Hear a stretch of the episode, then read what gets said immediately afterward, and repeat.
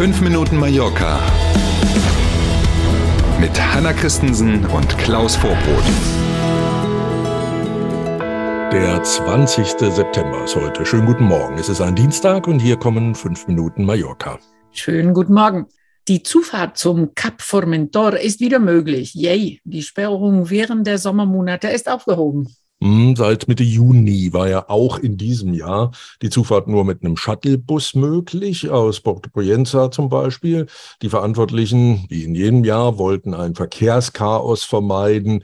Da gibt's ja so bestimmte Stoßzeiten. Alle fahren zum Leuchtturm, alle wollen den Sonnenuntergang sehen, ganz, mhm. ganz viele Touristen. Und dafür ist die Straße einfach nicht gemacht dahin. Deswegen gilt in den Sommermonaten immer diese Sperrung. Die ist jetzt wieder aufgehoben. Die galt immer von morgens zehn bis abends halb elf. Ähm, und jetzt kann man eben auch wieder mit seinem privaten Pkw da durchfahren. Das haben während der Sperrung auch einige gemacht. Die kriegen aber gebührenpflichtig Post. Ähm, mhm. Da werden deutliche Multas verteilt. Äh, jetzt geht's eben wieder und sehr vermutlich wird dann auch im nächsten Jahr von Mitte Juni bis Mitte September diese Regel wieder greifen. Noch wissen wir es nicht ganz genau, aber wenn wir es wissen, sagen wir es Ihnen. Ja, und trotz sogar der Sperrung äh, während der Hochsaison haben die Busfahrer geklagt, dass die Straße gefährlich Voll, ist. Ja, ja, ja, also irgendwann mal wird es um die Straße gehen und nicht um äh, Verkehr Richtig. auf der Straße. Ne? Das Restaurant El Bungalow in Ciudad Jardín ist bei Einheimischen und Urlaubern gleichermaßen beliebt. Jetzt soll es abgerissen werden. Ja, Sie haben richtig gehört. Mhm, diese Thematik, die haben wir eigentlich schon den ganzen Sommer, schleppen wir die mit uns, auch viel länger eigentlich sogar schon.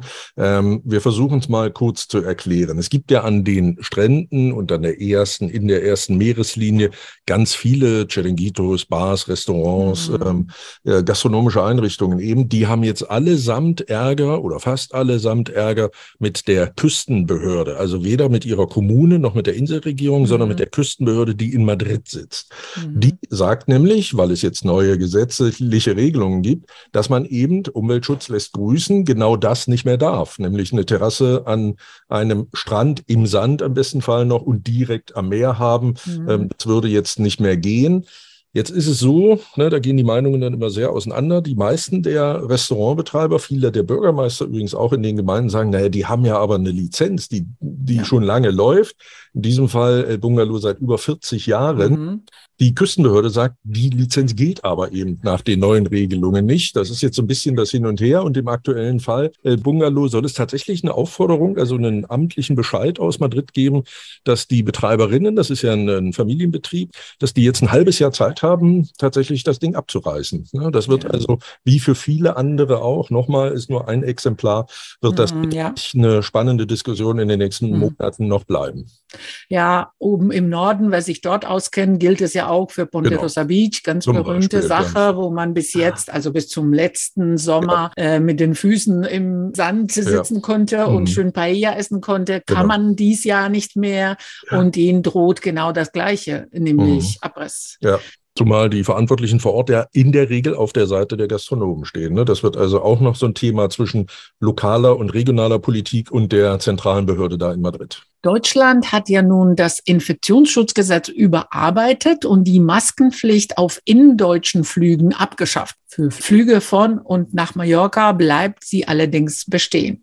Dieses Hin und Her, das kennen wir ja nun schon länger zu diesen Corona-Regelungen.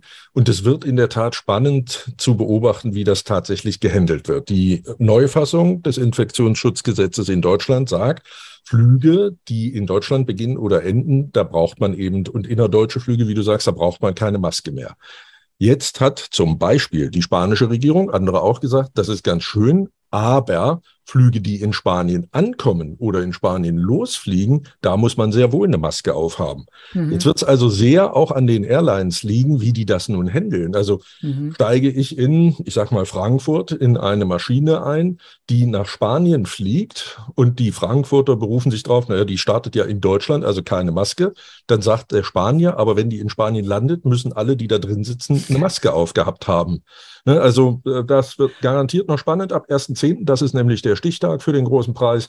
Ähm, wird man mal sehen, wie die einzelnen Fluggesellschaften das tatsächlich handeln werden. Die spanische Regierung hat, wie gesagt, nochmal darauf hingewiesen, Maske für alle Flüge, die in Spanien landen oder in Spanien starten, ist Pflicht. allerdings nur in den Flugzeugen, nicht in den Flughäfen.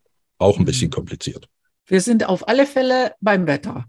Der Sonne-Wolken-Mix bleibt uns auch äh, heute erhalten und auch heute bekommen wir Höchsttemperaturen knapp unter 30 Grad. Wunderbar. Also immer noch Badewetter. Sollten Sie yes. in der glücklichen Situation sein, dass Sie Urlaub haben oder wenn Sie keinen haben und auf der Insel sind, dann machen Sie eben rechtzeitig Feierabend, dann kann man trotzdem noch mal ins Wasser.